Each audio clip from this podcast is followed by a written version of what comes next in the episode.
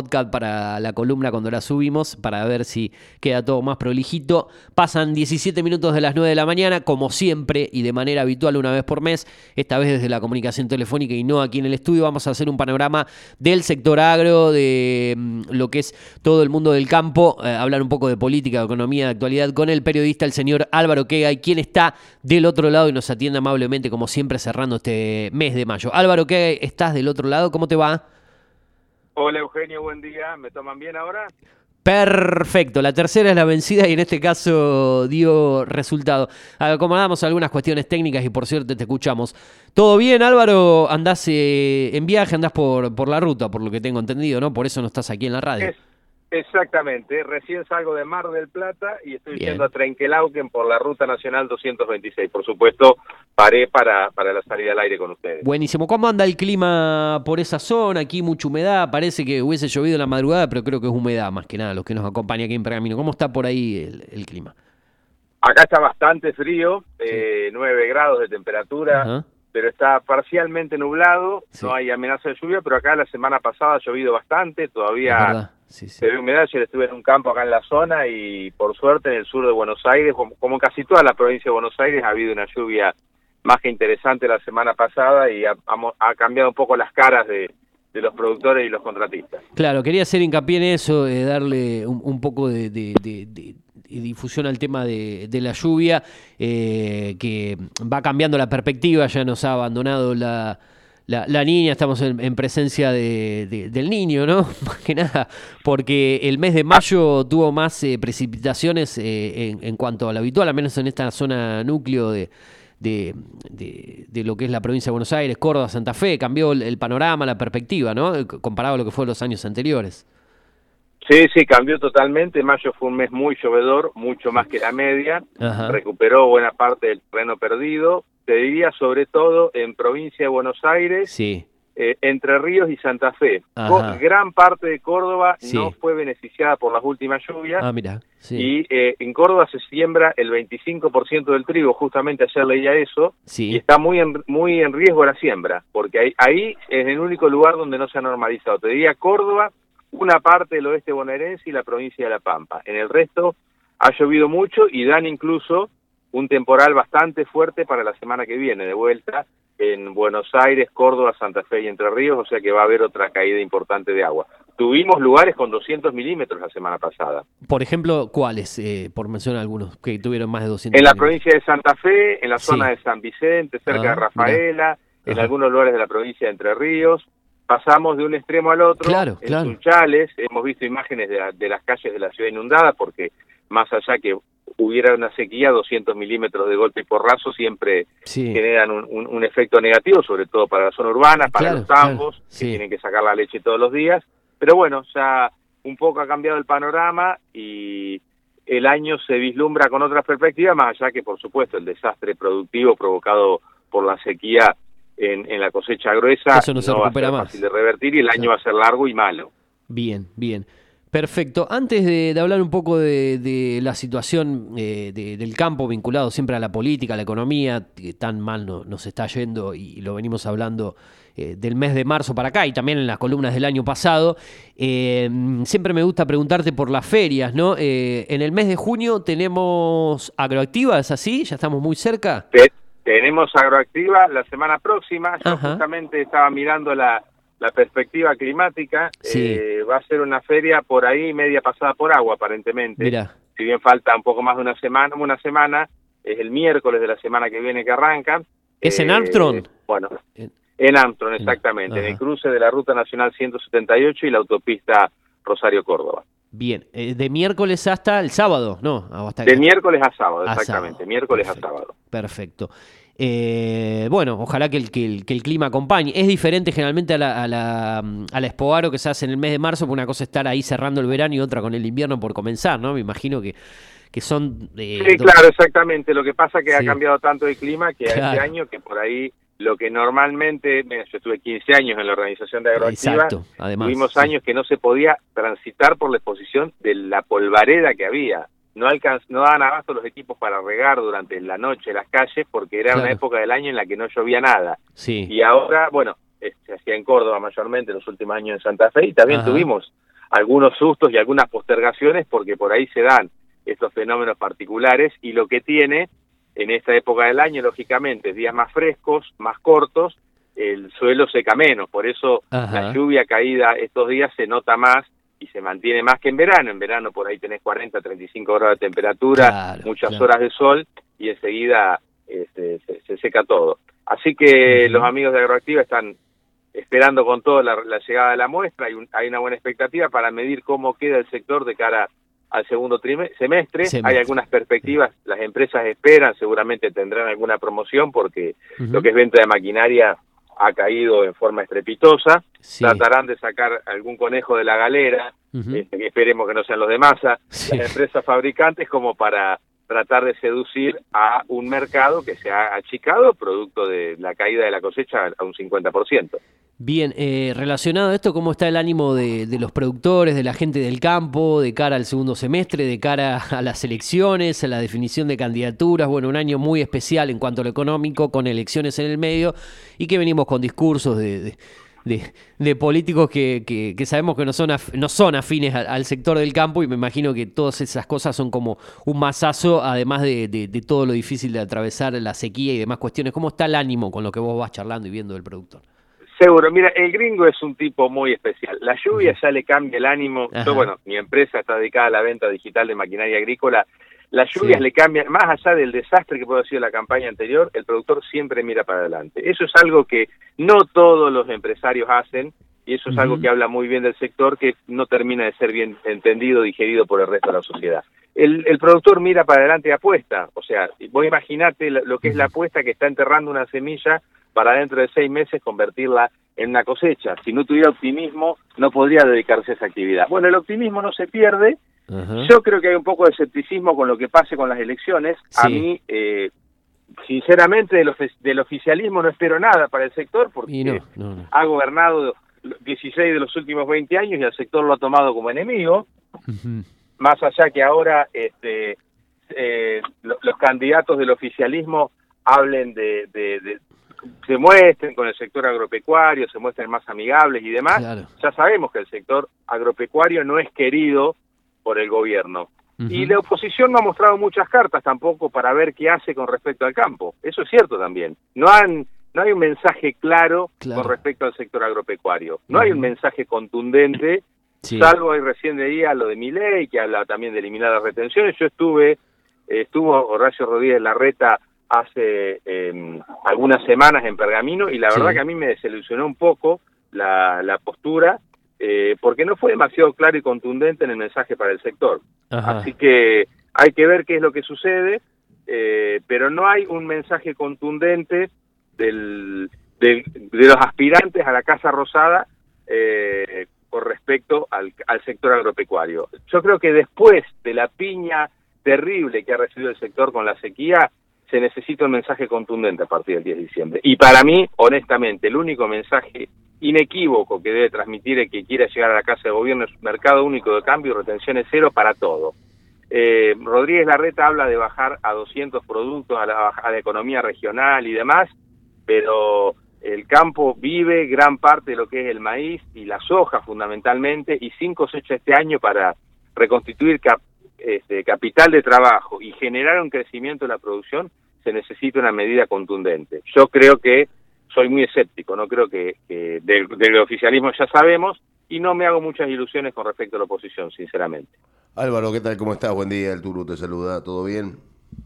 ¿Qué haces, Turu? Buen día. Acá andamos, acá andamos justamente. Hablando de esto y hablando un poquito también de las producciones primarias de la Argentina, ¿no? Teniendo en cuenta que el campo es la es la principal eh, generadora de dólares en nuestro, en nuestro país. Eh, y bueno, mi ley habla de sacar retenciones al campo, otros, otros sectores de, mantenerlas o incluso aumentarlas, ¿no? Eh, en caso de sacar las retenciones del campo, el gobierno de turno, cualquiera sea, ¿de dónde va a sacar plata para poder sustentarse, ¿no? Si, si, vamos, si vamos a ese lado. Porque como dicen algunos, ¿no? si no la pone el campo, ¿quién la pone? Que es el único generador de dólares reales en la Argentina. Porque lamentablemente acá producción no hay, acá eh, venta al extranjero de, vehículos no hay, salvo algunos autos a Brasil, pero en general todo lo que viene todo lo que viene viene de afuera, o la gran mayoría de las cosas vienen de afuera. Producción nacional, no hay casi ninguna fábrica en Argentina, las pocas que había se han ido con este gobierno, con el anterior, con el anterior. A ver, todos fueron parte de la, del desguace de, la mano de obra y, de y del desguace de la producción en Argentina. O sea, ¿qué hacemos sin los dólares del campo? Es una buena pregunta porque hay una confusión con respecto a eso, Turu. Los dólares van a seguir estando. Que no haya retenciones, porque los dólares que ingresan al país son los de toda la cosecha, porque el productor vende su cosecha en pesos, el que exporta recibe los dólares y el exportador liquida las divisas en el, en el mercado único de cambios, ahora en el, en el mercado de, 25 tipos de cambio. El dólar va a seguir estando. O sea, el, eh, por más que no haya retenciones, el mecanismo de liquidación de divisas sigue existiendo. Si no hay retenciones, va a haber un 30, 40 o 50% más de dólares producto del incremento de la producción, porque sin, sin retenciones la producción va a volar. ¿Qué va a haber? en primera instancia, sí, una menor recaudación de impuestos por retenciones. ¿Cómo se, ¿Cómo se equilibra eso? Una parte se compensa por impuesto a las ganancias, porque el productor que no pague retenciones va a tributar mucho más impuesto a las ganancias, y digamos, en la segunda o tercera campaña se va a equilibrar con un aumento en la producción. Vos si, si en vez de tener 10 anunciantes en la radio y cobrarles 10 pesos, tenés 20 y, y le cobras 8, vas a recaudar mucho más. Individualmente le cobras un poco menos, pero vas a tener mucho más anunciantes porque le das una tarifa más competitiva. En el caso del campo pasa algo parecido. Cuando se hizo el antecedente más cercano que tenemos, cuando en 2015 asumió Macri, sacó las retenciones al maíz y al trigo, la producción de maíz y trigo eh, creció exponencialmente y lo poco, porque esos, esos granos no tributaban mucho de, derechos de exportación, de retenciones se compensaron por una producción que se duplicó. ¿En qué se compensó? En más facturación del sector, en, más uso de insumos, de tecnología, muchísimos más viajes de camión a puerto, porque más producción implica mucho más logística para moverlo, más venta de camiones, más venta de combustible. Es un círculo virtuoso que yo, Turu, honestamente, no sé cómo el, gobierno no lo ve, no el gobierno que ya está terminando, sino el que viene del movimiento que va a generar. Va a haber un año seguramente de ajuste en cuanto a los ingresos por retenciones, pero seguramente a partir de la segunda campaña se va a equilibrar siempre y cuando tengamos la fortuna de tener buenos precios internacionales. Ya los, ojo, que ya los precios han empezado a bajar y como pasa siempre, cuando se va el peronismo, la soja pierde parte de su valor. Claro, es como que no tiene no tienen suerte los que vienen después, ¿no es cierto? en ese sentido. Eh, Macri, Macri gobernó con la soja 300 dólares, Turu, y ahora está a más de 500. Imagínate vos, más allá de los errores que, que, ha cometido el gobierno, y, y, y, al revés, Alberto Fernández tuvo 110 mil millones de dólares que ingresaron por exportaciones de productos primarios, y al Fondo Monetario ayer se, se, publicó un gráfico muy interesante, le pagó 800 millones de dólares. O sea que hubo 100 mil millones de dólares que se fumaron, porque hoy, reservas no hay. Hay que preguntarle al gobierno qué hizo con esos dólares. Y no, fueron la fuga que alegremente hablaban en el 2015-2016. Como nunca ingresaron dólares por los precios internacionales espectaculares y desaparecieron, lo que es un misterio. ¿Por qué desaparecieron? Por este cepo que es, sin dudas, es un desastre. Claro, claro, claro. Todo, todo suma para que esto sea, sea escandaloso. Por otro lado, por otro lado, yo sé que vos estás abocado al periodismo de, obviamente, de, los agrónomos o periodismo que tiene que ver con el campo más que nada. Pero te quiero hacer una, una pequeña reseña, porque recién estábamos acá leyendo una nota, antes de que salgas al aire, en donde dice que el consumo en la Argentina subió, ¿no? Subió casi un 4%, un casi un 5%, ¿no? No, no 3,8% creo que este mes y 5% el mes pasado. ¿A qué se debe para vos la suba de un eh, estando en crisis? No, yo sé cuál es la respuesta, ojo, ¿no? Y, si querés te la, doy con el correr. Pero para vos, ¿a qué se debe esta suma de, esta suba de, consumo en los en los supermercados, en lo que tiene que ver con shoppings y demás? A, la inflación, a que no a que no tenemos moneda. La gente, eh, o sea, acá la única forma de ahorrar es en bienes O, en, verdes dólares no puede comprar casi nadie. Eh, los países crecen, eh, Turu y Eugenio, gracias al ahorro. Y acá no hay ahorro porque tenemos una, una moneda que está destruida. Claro, muy poca eh, capacidad de ahorro. No hay, no, no, o sea, no, no existe. ¿En qué vas a ahorrar? Sí, ¿Vas a hacer un plazo fijo en pesos? O consumí o viajás, o para hacerte un viaje, digamos, darte algún gusto, salir a comer, algo, algo. Eso lo, en eso lo gasta la gente. Igualmente, eh, hay que ver la película, no la foto. Cuando, cuando termine este año, vamos a tener una caída del Producto Bruto del país de alrededor de un 4 o un 5%. Ya, están, están hablando de eso, por supuesto. Bueno, por supuesto, tres puntos por lo menos, por lo menos tres puntos son el campo.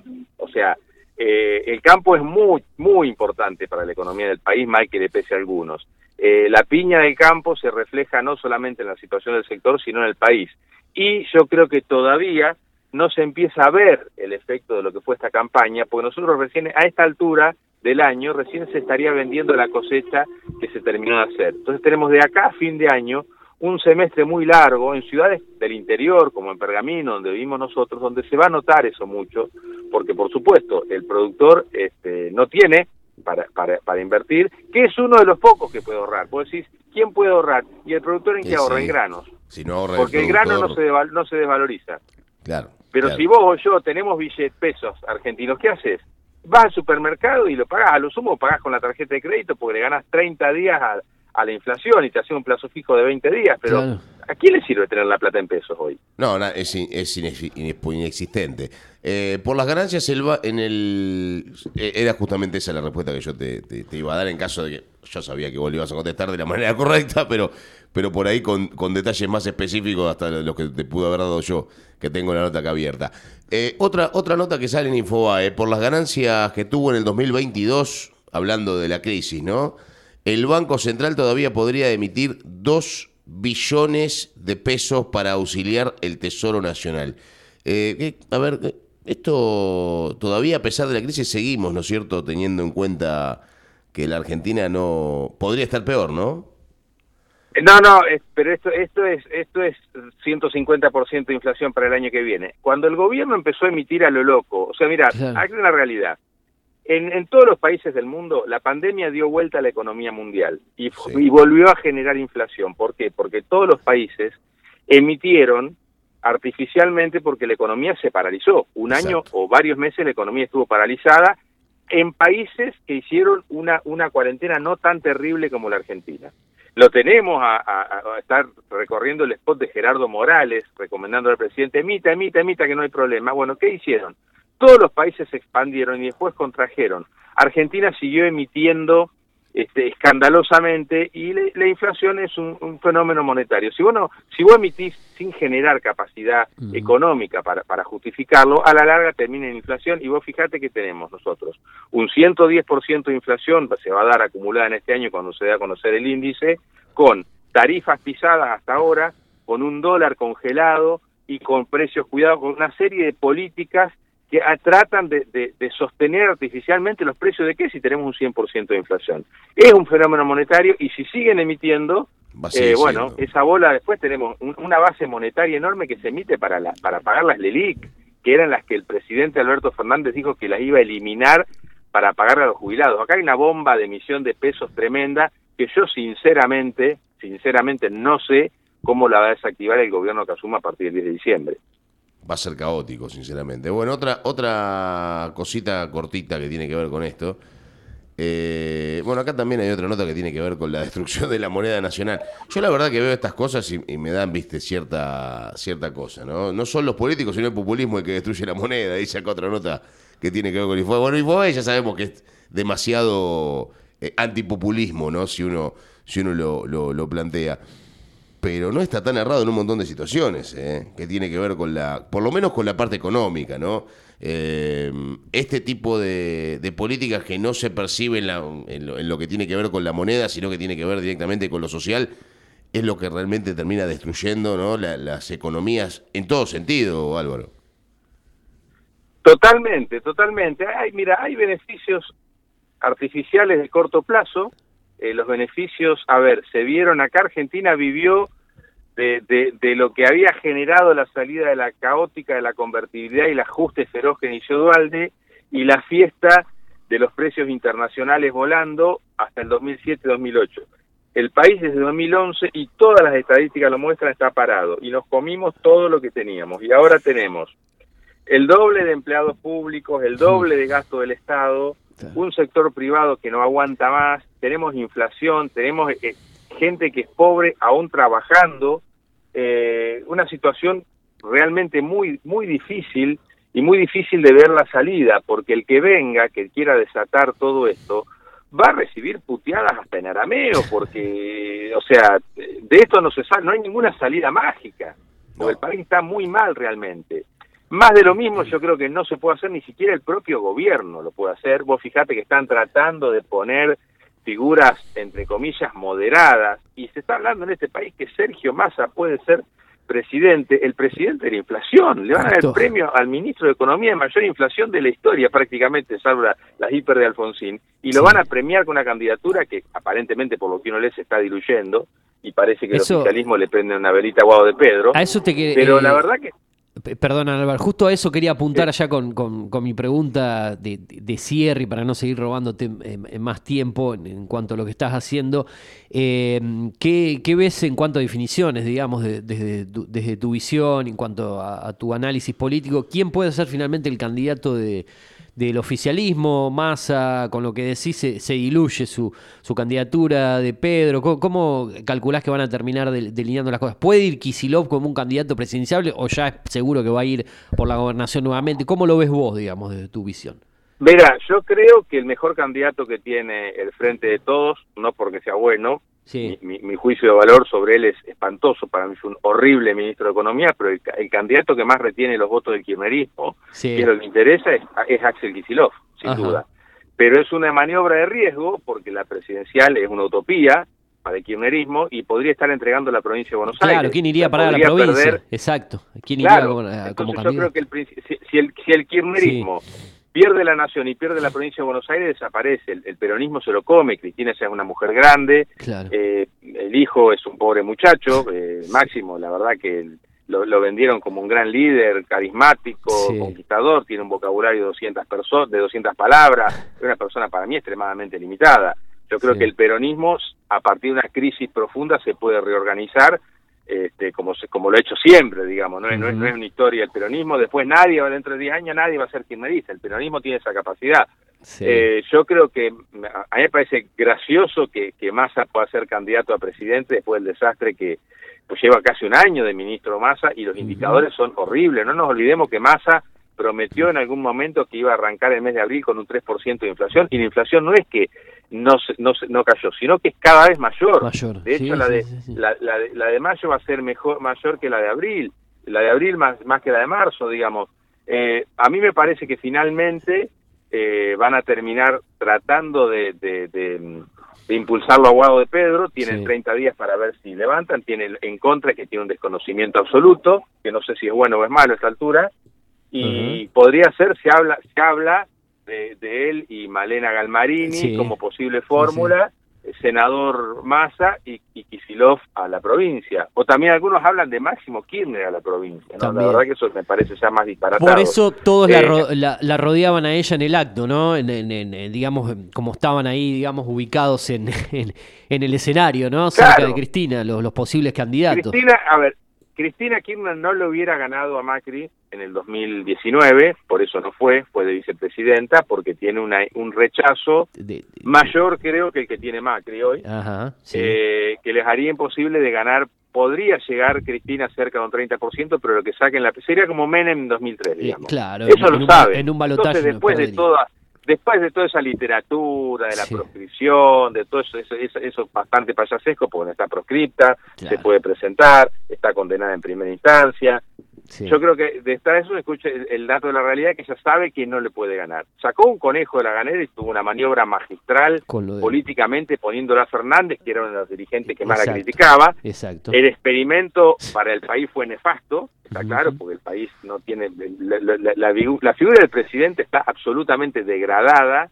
Sí, sí, la imagen, la, imagen de mientras se desarrollaba el acto, creo que él estaba bajando del avión presencial con una guitarra. Con la guitarra en la mano. Fue, fue patético, eh, no solo a nuestro país, sino hacia el mundo, ¿no? En una fecha tan importante Argentina. Claro. Y, bueno, como dijiste. La presidencia fue desastrosa de Fernández. Uno hay que ver si, bueno, le tocó todo. A todos los países les tocó la pandemia. No le tocó solamente a Argentina, digamos.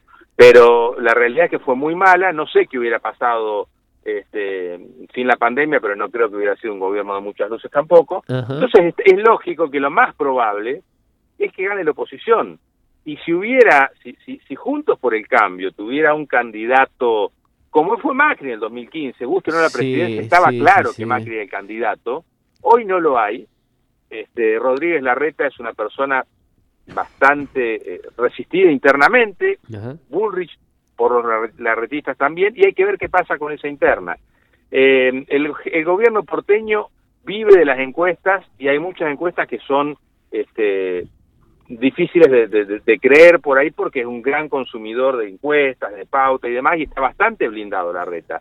La sensación que hay en la calle no es que está ganando la reta la interna, eh, yo soy de los que cree que le va a ganar Patricia Bullrich la interna, y, pero hay que ver con qué número de votos, porque está hablando que Juntos por el Cambio entre los dos candidatos está apenas superando el 30%. O sea, que está todo muy parejo, Está todo, sí, con mi ley, digamos, con, con el mismo porcentaje. Exactamente. Entonces hoy leía, le, y le escuchaba, no lo escuché anoche a y, y claro, hay algo muy interesante de lo que puede pasar en las pasos, fíjense ustedes, que podría ser que mi ley solo, si el frente de todos llevara un solo candidato, es posible que el más votado fuera Milei y el segundo más votado fuera el candidato del Frente de Todos y los candidatos de Juntos por el Cambio salgan tercero y cuarto porque se reparte mucho la torta. Entonces eso le serviría al gobierno para vender que salieron segundos y que Juntos por el Cambio está tercero, lo que no ellos aspiran a llegar a un balotaje, digamos. La, aspiración es llegar a, llegar a noviembre. paso las paso.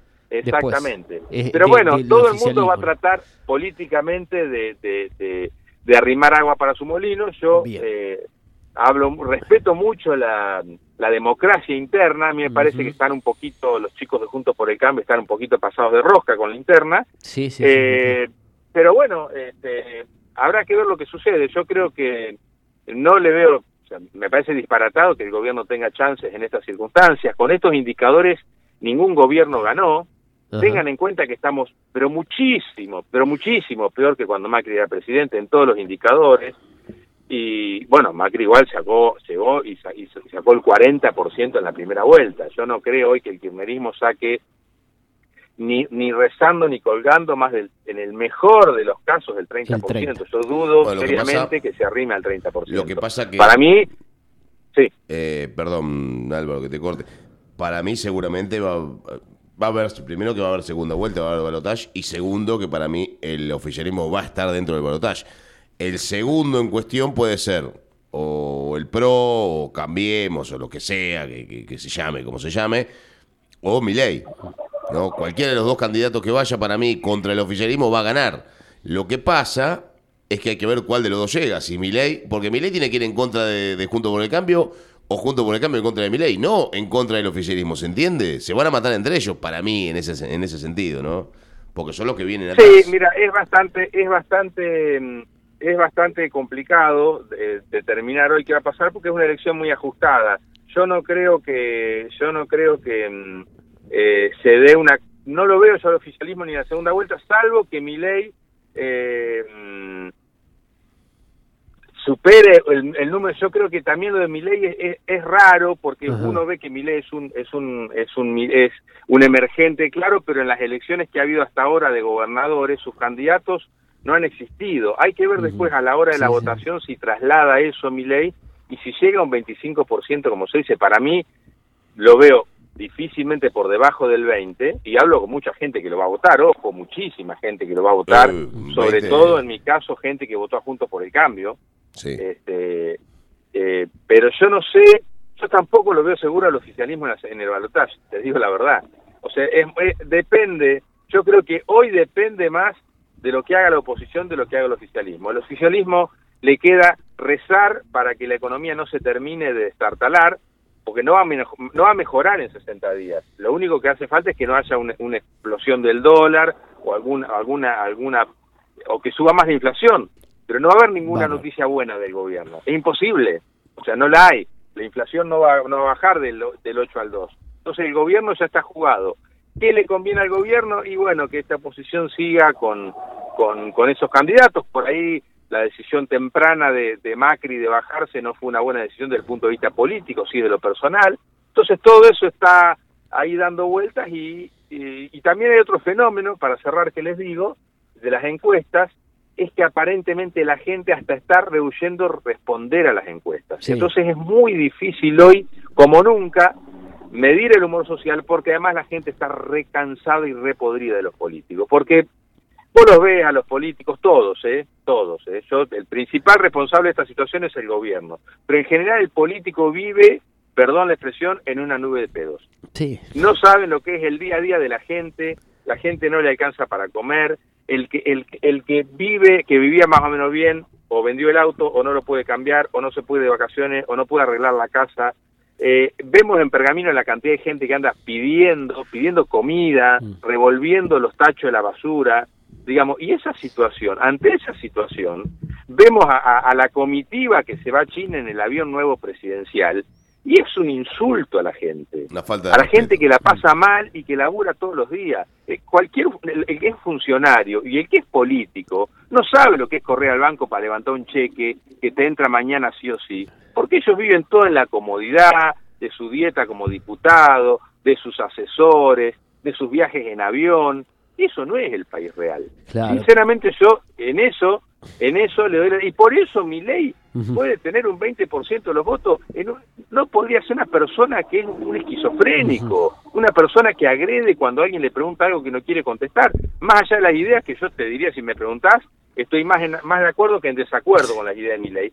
Pero una persona eh, ¿quién puede pensar que, podría ser la presidenta del país con una persona como mi ley una semana simplemente bueno eh, bien descrito en general, hablamos de, política. Hablamos más de política que, del campo. economía, pero bueno, es interesante el debate y seguramente te, te proponemos la, presencia ya por fines del mes de junio, cuando ya esté todo delineado, calculo yo, las candidaturas para dialogarlo y debatirlo aquí en la radio porque cada vez se va a poner un poco más interesante. Álvaro, te agradezco por esta comunicación. De forma personal seguramente estará ya en la radio como debe ser. Sí, sí, pero bueno, salió, salió bien. Después del tercer intento salió prolijito. Te mando un abrazo grande, gracias como siempre por la predisposición y bueno, buen viaje para lo que tenés que hacer ahora.